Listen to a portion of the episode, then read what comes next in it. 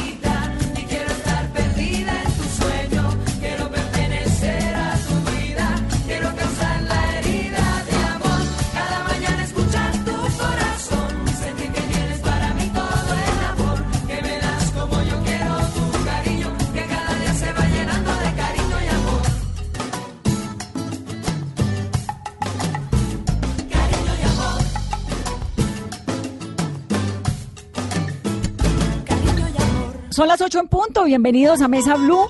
Está sonando La Niña Bonita y la Niña Bonita está sentada a mi lado. Es Maía, nuestra invitada de hoy. Está presentando un nuevo sencillo que se llama Frutos de Carnaval. Óiganlo. Arranca pelao, que llegó Cuco con maíz y la rumba barranquillera.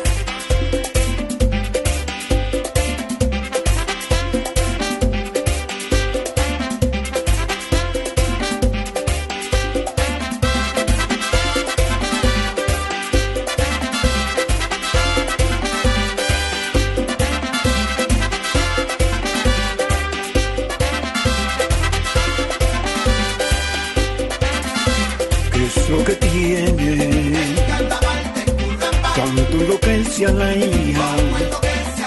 Ay, que lo que tiene. Como enloquece a la hija.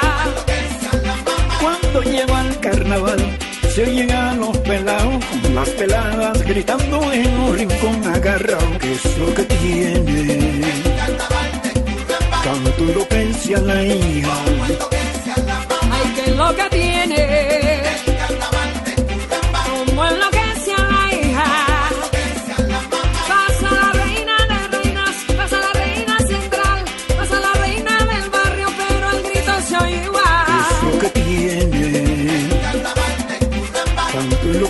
a la hija. Ay, que lo que tiene. Como enloquece a la hija. Por otro lado, la mamá, cuando muere Joselito, pues muy discretamente también echan su gritito. Ay, Joselito, mi marido se murió, pero queda tú para reemplazarlo, dame para la comida. ¿Y qué es lo que tiene?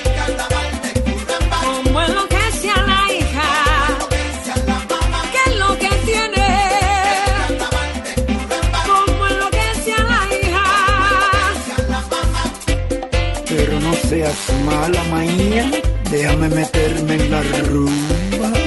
Y más faltaba, maestro, si tú eres el rey del pueblo, del pueblo barranquillero.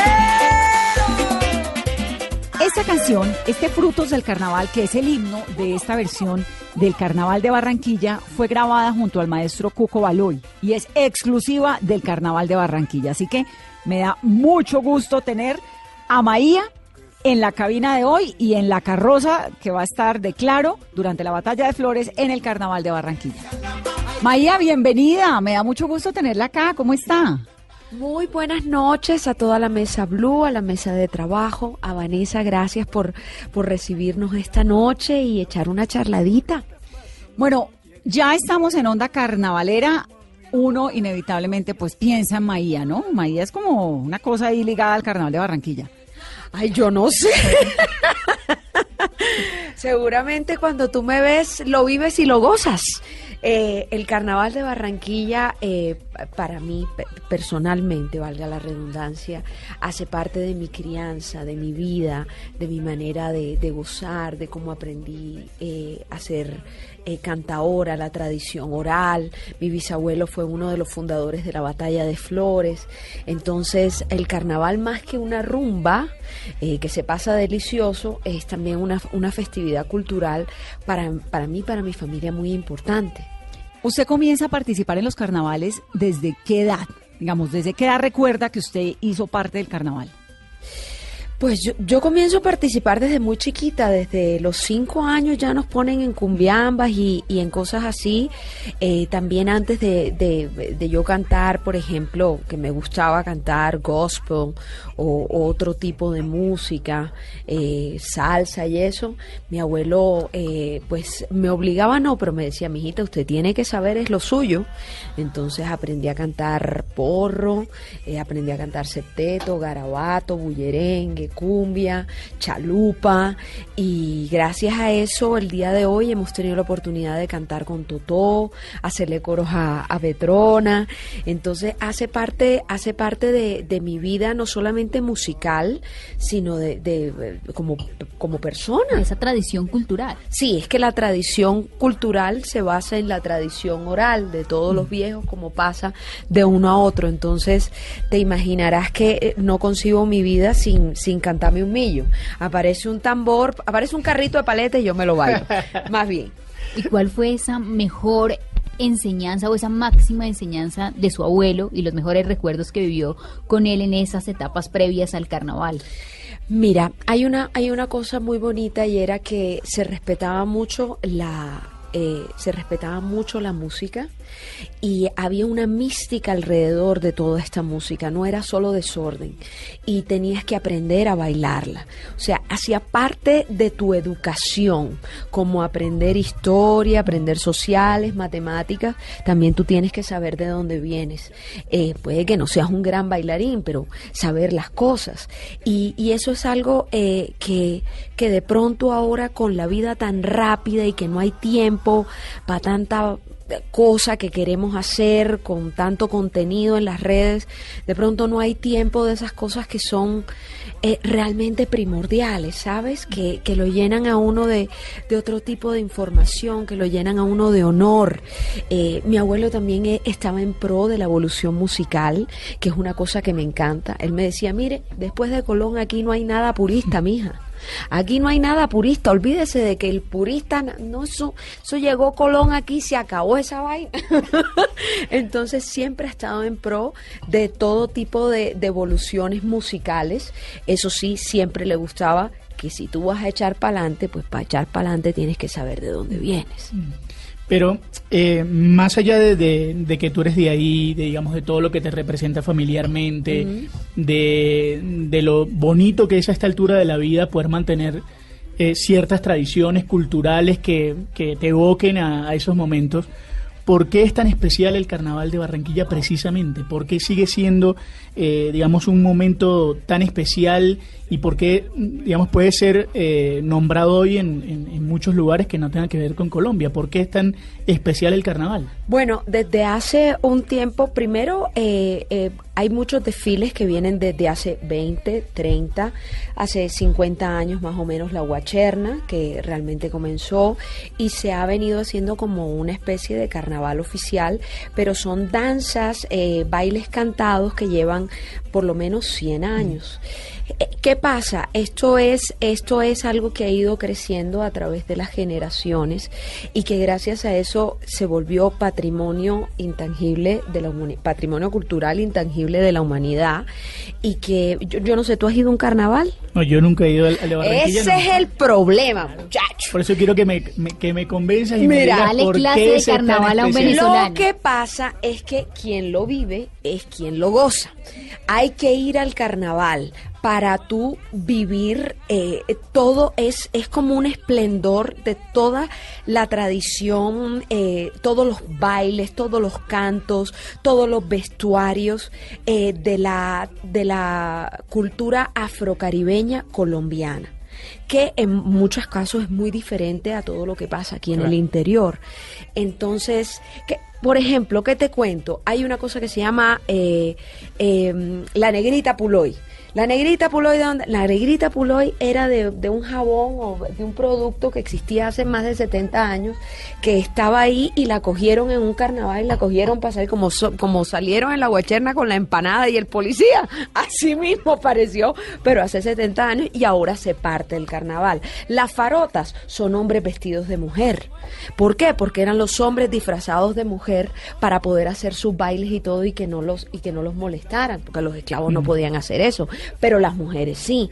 Entonces tú ves todos estos bailes y todo el mundo en son de eh, la música y la tradición. Entonces eso se te hincha el corazón de una manera impresionante. No te lo puedo describir con palabras. Tienes que ir, bailártelo, quedar tirado en un andén y después me cuentas.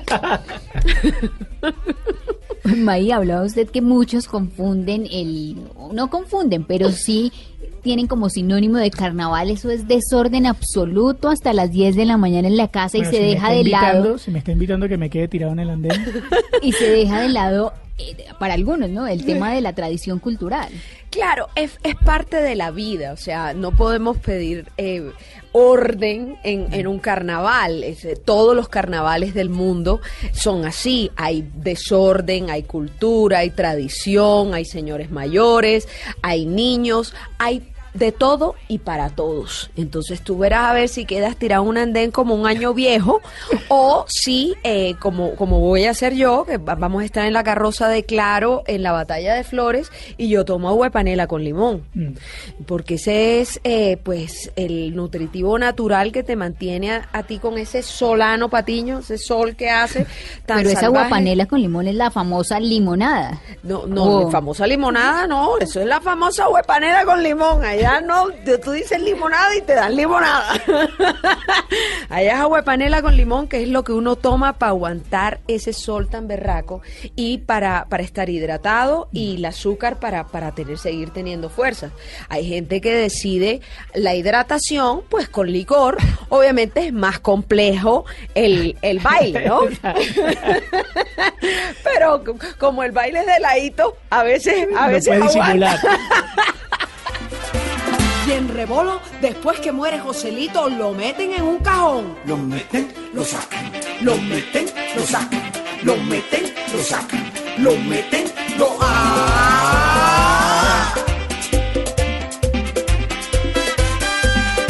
Ay, María, pero qué fiebre de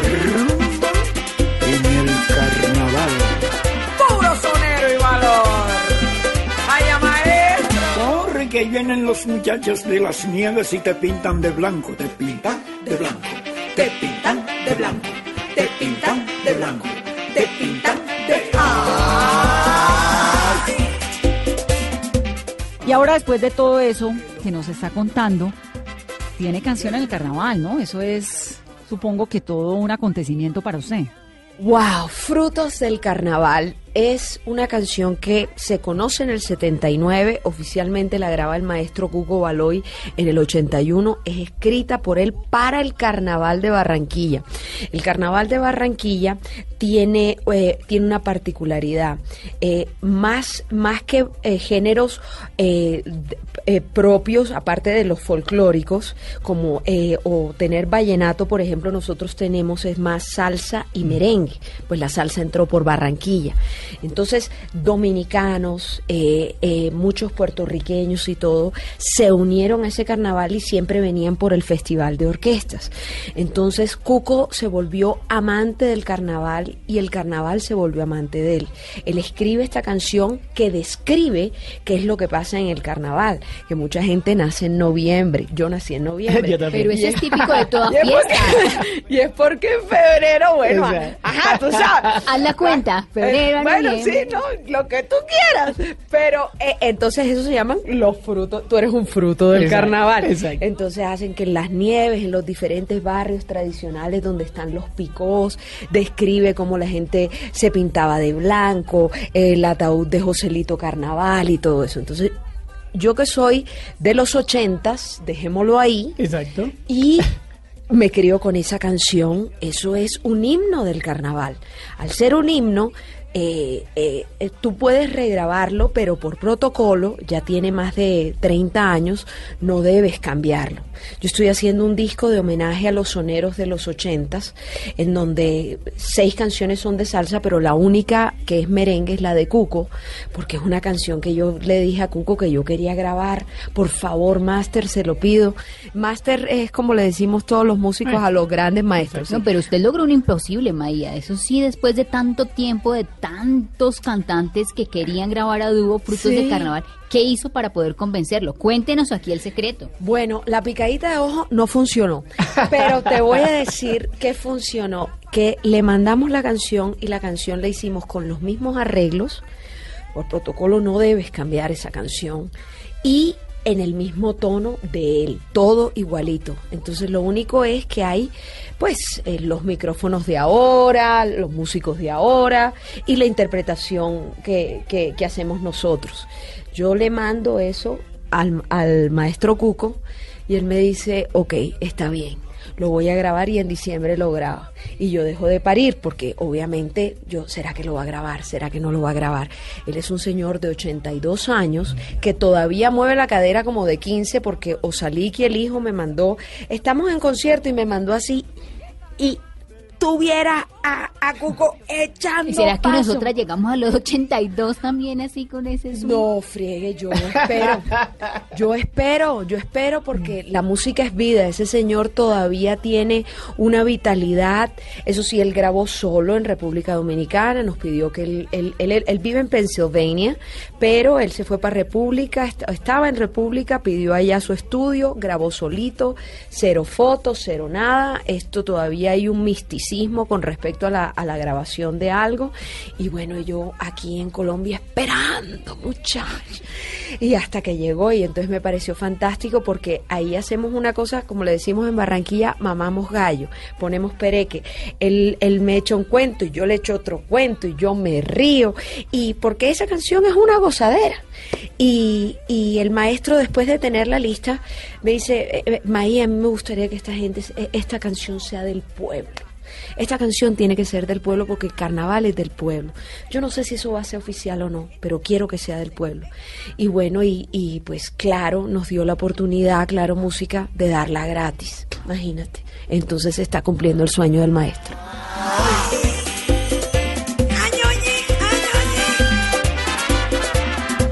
Ajá, no te apures, tú verás ahora. Esto es pura fiesta, Baloy.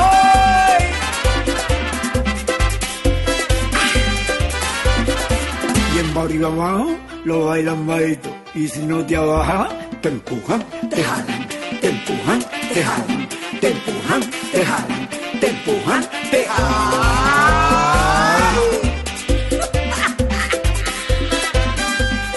¿Cómo fue, Maía, la celebración del cumpleaños número 82 de Cuco Baloy, donde estrenó esta canción? Imagínate, yo la, yo la estreno en las redes, eso fue el Día de Reyes, pero él ya como que muy tranquilito, como que ya tiene tanta fiesta él de su, de su show y su cosa, que ya él se mantiene tranquilo los días de cumpleaños, como, como yo, como mi esposo, que vivimos de esto de, de hacer shows, que ya por ejemplo uno salir a parrandear, no esperamos un nuevo show. ¿Es cierto que ustedes, eh, los barranquilleros, la, la gente que llama el carnaval lo añora durante todo el año? Bueno, como digamos que las personas que no, no tienen la música de cerca, seguramente, pero eh, nosotros en nuestros conciertos siempre tratamos de meter algo de folclore, siempre tengo eso, entonces siempre lo tengo muy cerquita. Eh, eso sí, yo añoro todo el año para poderme pegar eh, babaditas en la cabeza, eh, ponerme el blimblineo propio carnestoléndico, que son el montón de, de plumas y de cosas, porque esto se ha vuelto súper majestuoso. Y, y el ajuar, sí, yo añoro el ajuar. Y ya tienes listo el de este año. Sí, esta vez voy más tranquilita, esta vez voy, voy más tranquilita porque tenemos que cantar todo el recorrido.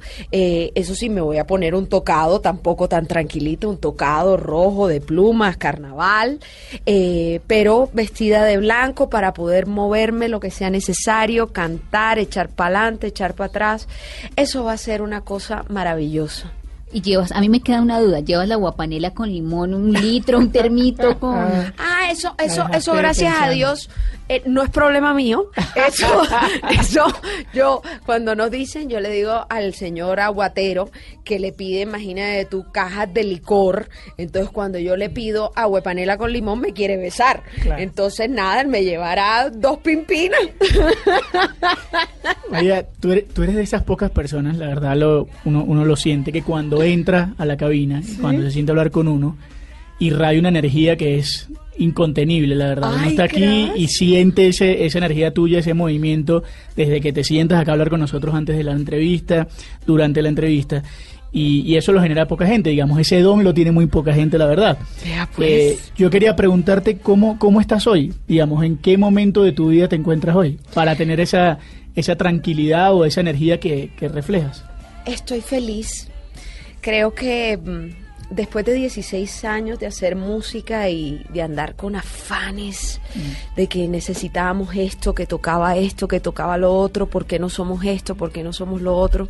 Hemos llegado a un punto en donde eh, somos felices con lo que tenemos, nos sentimos exitosos porque la gente nos recuerda y nos respeta como músicos, eh, en donde la fama sí, sí llega chévere, eh, a veces sube, a veces bajará. Eh, estoy muy bien con mi corazoncito, trabajo con mi esposo y con el mejor amigo de mi esposo, entonces eh, no le puedo pedir más a la vida que conciertos y ya.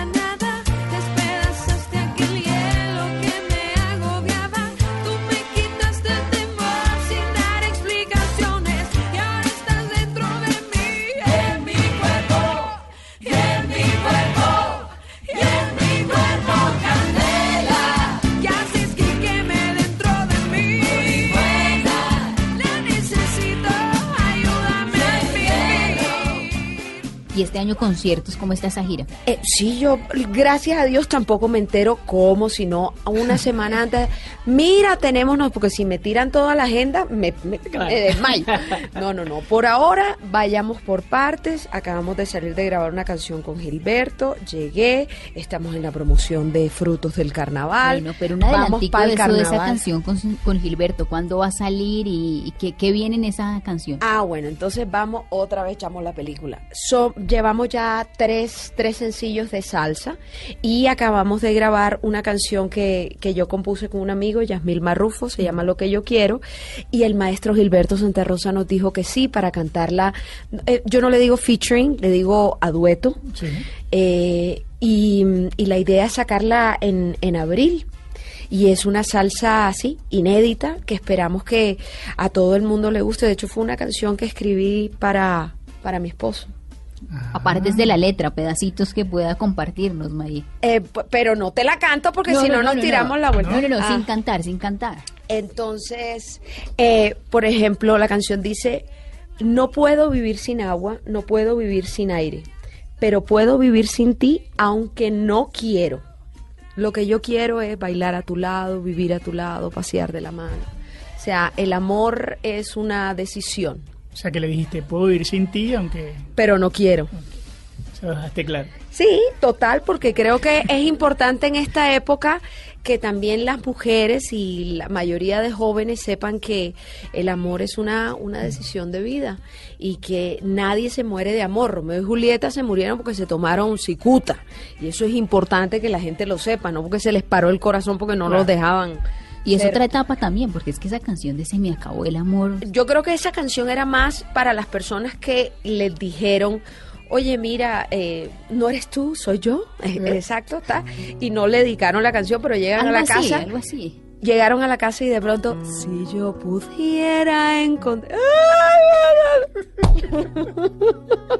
Entonces es como ahí, eh, sin querer, queriendo, pa, pega la canción. ¿La dedicaste o no? ¿Cómo? No, no, no, no la dediqué. En silencio, fue en Te silencio. llegó, te Me llegó. llegó, sí. ¿Te llegó? Uh, ¿Te dejaron? No, no, no, es de reserva Nos del sumar. dejamos, nos, nos dejamos, dejamos, como nos un dejamos. acuerdo. Sí, Estuvimos cerca de conseguir, primero estuvimos cerca de conseguir que cante Maía porque nos dijeron que va a cantar, no creas que no va a cantar, nos va a cantar ahora. Eh, y estuvimos cerca de que alguien confesara algo acerca de Carolina, que ya eso es importante. Lograste. confesiones en la mesa Blue. Sí, lograste que Carolina dijera algo, la verdad.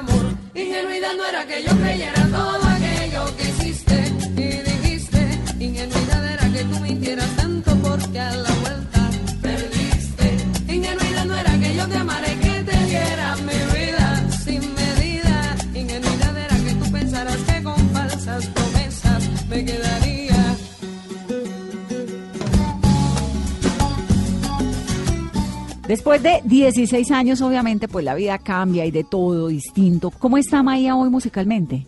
Fíjate que yo estaba hablando con mi esposo la vez pasada y creo que estoy en un punto de mi vida en donde estoy más confundida que antes.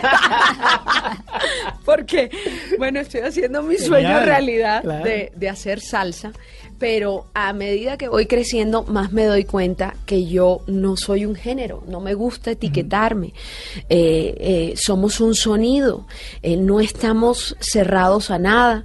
El, la como la misión y el reto es tener una identidad eh, a través de un sonido, pero no a través de un género.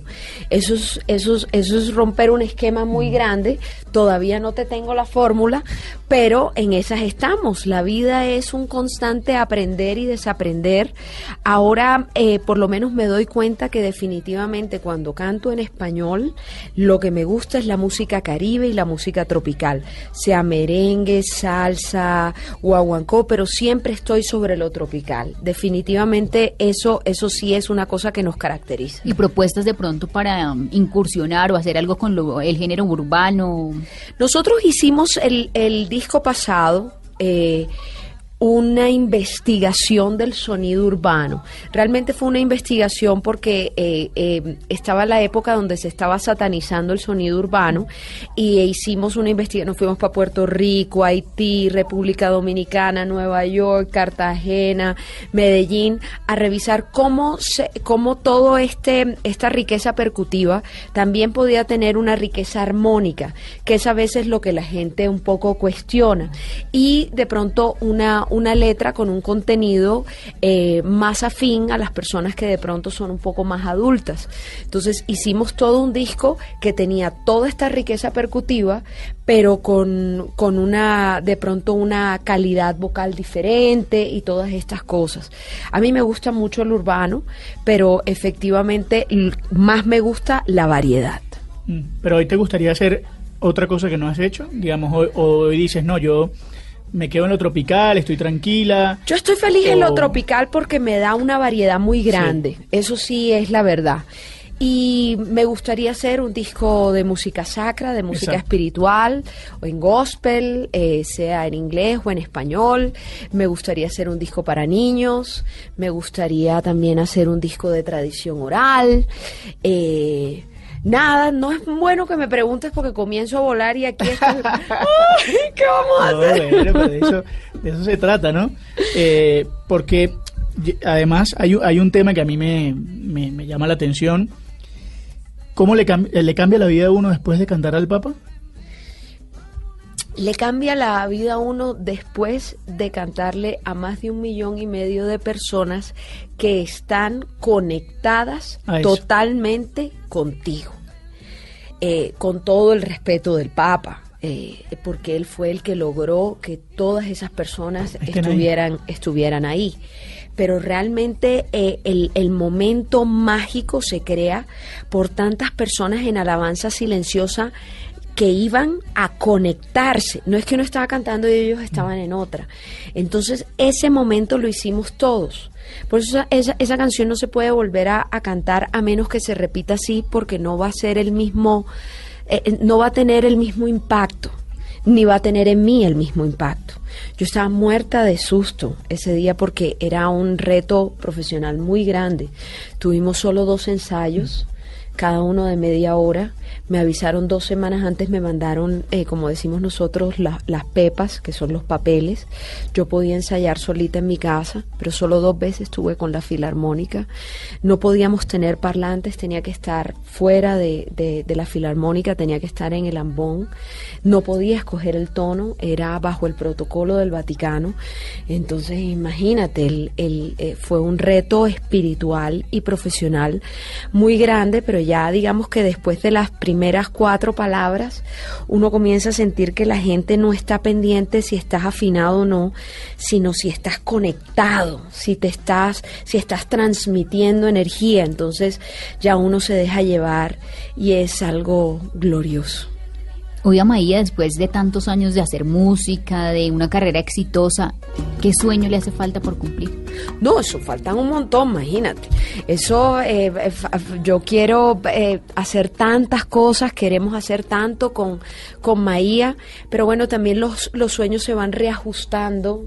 Eh, eh, yo no diría que cambiando, pero sí reajustando con, con el tiempo. Las Eh, prioridades también, Sí, las prioridades. Por ejemplo, ahora yo estoy casada, no pensé que eso iba a ser una prioridad para mí, pero resulta que estar bien en amor me tiene contenta, me tiene feliz y, y me hace eh, de pronto componer y estar mucho más clara en lo que quiero a nivel musical. Fíjate tú, hay personas que no, que prefieren estar metidas en un hueco y que la tristeza es lo que les da para componer. Digamos que yo considero que la felicidad ayuda mucho más. Hace fluir. Sí, eh, pues en algún momento, eh, si se puede y si la vida nos da chance, querer tener un bebé. Eh, por ahora nada más estamos pariendo el bebé de 780, que es el disco en mayo, calmados. Eso también es como parir un hijo. Y, y, y morir en una tarima. Yo, yo no me imagino la vida como ya dejé aquí esto y gracias, eh, me jubilo. No, Eh, yo me imagino cantando hasta, hasta que esté Chuchu me quita. Así como Foucault y hasta los 82, 83, 84. Hasta que la vida me dé, me dé aliento porque eh, esto no es una profesión, esto es una decisión de vida. Tú no puedes decir que esto es tu trabajo solamente. Yo respiro esta vaina. Tú an- antes decías que, que ya no, no tenías, digamos, la misma rapidez. El- la, la palabra era eh, la que ustedes utilizan los colombianos, ¿cómo es? Eh, azare. Eh, no tenías el... Sí, sí, no estaba cerosa, exacto. afán. Que no tenías el afán, exacto. Que no tenías el, el- el mismo afán de antes. eh, y eso, eso también refleja madurez, evidentemente, porque no es lo mismo, me imagino, la carrera cuando estás comenzando, que, que sientes que la fama eh, o, o quieres un montón de cosas que ahora 16 años después. Pero 16 años después, ¿qué es lo más difícil de 16 años de carrera? Lo más difícil de 16 años de carrera es mantenerse 16 años de carrera y seguirse manteniendo, porque el talento que sale es tanto, sobre todo aquí en Colombia hay tanto talento. Esto todos los días sale un artista nuevo, pero lo bonito de esto y, y de lo que nos sentimos agradecidos es que siguen saliendo personas y ahí estamos nosotros. Ahí estamos nosotros. ¿Cuál es ese Bombe. truco, esa magia para poderse mantener? Porque salen y salen de, de- de todos los géneros. yo, yo creo que eh, la no hay una clave para, para el éxito, pero sí sé cuál es la clave para el fracaso y es dejar de hacer lo que te gusta. Así que eh, cuando hacemos lo que nos gusta con, con alma, vida y sombrero, cuando la gente se da cuenta que, que, que estamos pensando en el público, porque esto es como un matrimonio, 50% el público, 50% lo que tú quieres, porque realmente se vive del público. Yo, yo no me imagino la vida sin cantar en vivo. Yo cada mínimo tengo que tener un concierto al mes para que no me dé depresión, por ponerte un ejemplo. Entonces creo que ahí, ahí está la clave, el respeto a la tarima siempre, que no des nada por sentado. La gente, la gente lo nota con el tiempo, no es enseguida, pero lo nota porque lo sé ahora después de 16 años, que no estaremos como en las redes sociales con los muchachitos, el hit parade del, del momento, pero entonces me ven, oye, Maía, ah, Maía, entonces saben de nosotros, nos invitan a, a- a cosas como, como cantarle, cantar en la misa papal, son cosas que reflejan respeto hacia el trabajo y, y el respeto no se negocia. Porque ese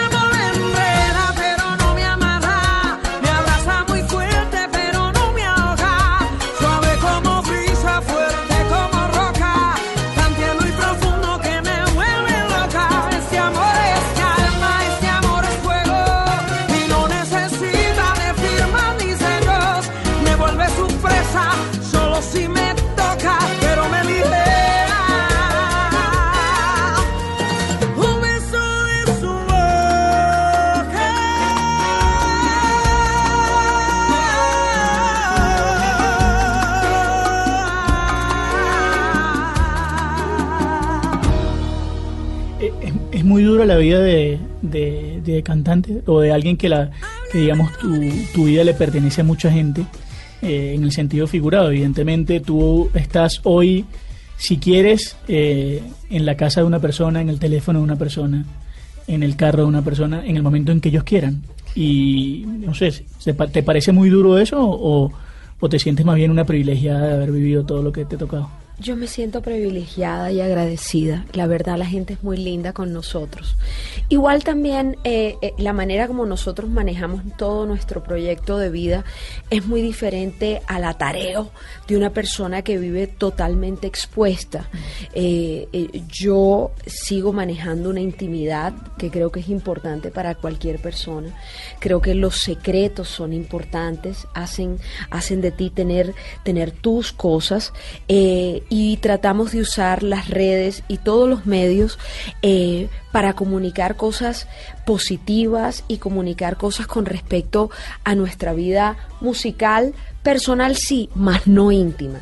Y eso a la gente también le da un límite de, de, de respeto y, y tratamos también de contarle a la gente que se vale en redes sociales no contar todo. Creo que eso te da la posibilidad de manejar mucho mejor una carrera artística, porque eso le pasa a músicos y a, a- todo tipo de personas que tienen una vida pública. En ese tema de las redes sociales, Maía, artistas, eh, actores han caído en ese juego o en esa, en ese sensacionalismo político, en esas, ca- ¿cómo, cómo no cruzar esa línea tan delgada? siendo personalidades y sabiendo que lo que tú digas va a tener un efecto en tus seguidores. Eso es muy difícil, eso es muy difícil, eh, eh, pero uno tiene que tener personas a su lado que también lo, lo ayuden y lo asesoren, porque a veces uno con cabeza caliente, que es el problema de las De las redes, quieres meter eso y después quieres echar para atrás y ya es muy difícil. Entonces tú tienes muchas veces personas a tu lado, lo pongo, ¿verdad? No, no, no, cálmate, tranquila. ¿Ok? Y a veces también uno ha aprendido a pensar dos, tres y cincuenta veces antes de poner eh, un post o un tweet. ¿Qué, qué, qué pasa? Yo, yo creo que eso también depende de la, de la persona.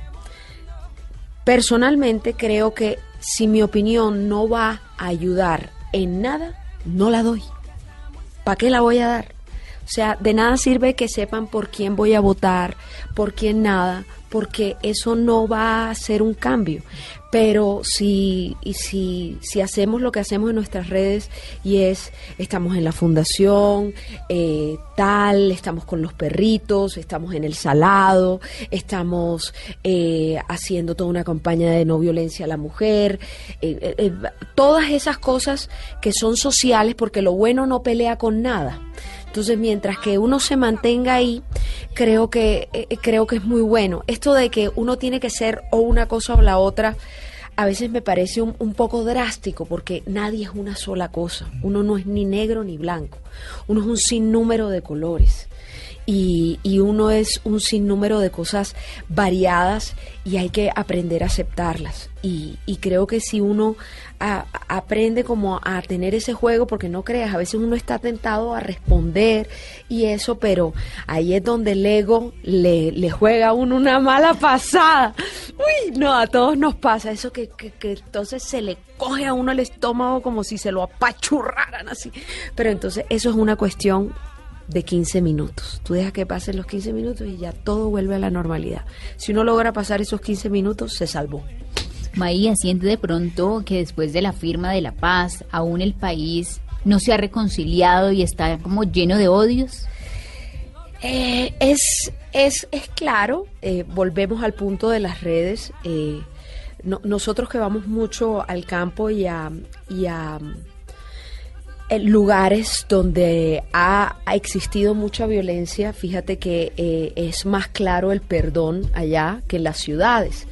Porque hacer la guerra y hacer la paz desde un escritorio es algo muy fácil, pero eh, y, y- y en los tweets y todo, decir todas estas cosas te das tu cuenta que las personas eh, tienen mucho odio en su corazón eh, eh, no están dispuestas a aceptar ni, ni una opinión diferente, ni una solución diferente, ni, ni tampoco quieren reconciliarse. Entonces, se pueden firmar mil papeles, pero si las personas no están dispuestas, esto, vuelvo a lo del Papa, Yo he podido cantar, mejor dicho, Schubert, pero si las personas no están conectadas, no va a pasar nada. Hay que aprender un poco más del campo. Las personas que han vivido la violencia en su casa. He conocido personas que, campesinos que es víctima y victimario, viven uno enfrente de otro. Y han aprendido a vivir. No se habla como tal de la palabra perdón porque duele mucho, pero tienen una armonía social. O sea, son mucho más civilizados que nosotros. Pero bueno, eso es de cada cual porque querer cambiar al mundo es muy difícil. Es más, yo creo que es más coherente comenzar a cambiarse uno mismo.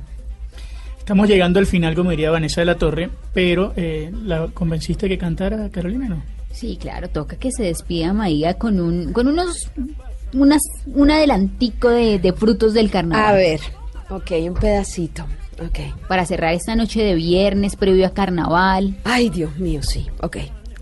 Pasa la reina del barrio, pasa la reina central, pasa la reina de reinas, pero el grito se oye igual que lo que tiene. Como enloquece a la hija. Como enloquece a la mamá. Ok, Mesas Blue está muy bien, me dejan frutos del carnaval a mí.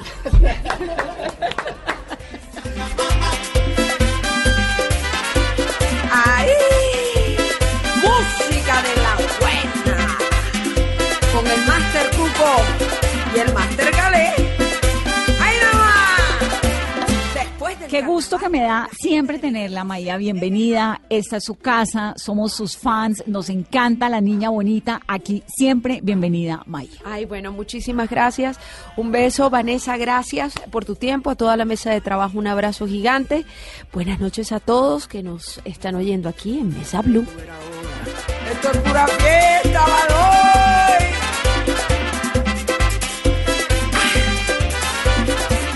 Barrio abajo lo bailan bajito. Y si no te abajas, te empujan, te jalan, te empujan, te jalan, te empujan, te jalan, te empujan, te jalan.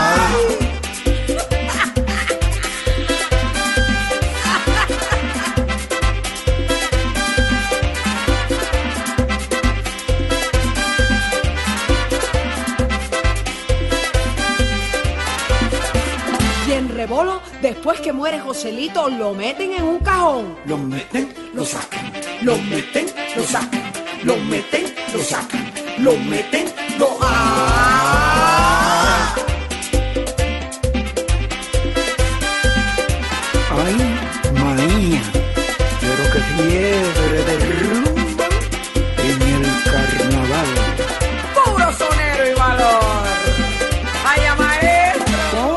Vienen los muchachos de las nieves y te pintan de blanco, te pintan de blanco, te pintan de blanco, te pintan de blanco,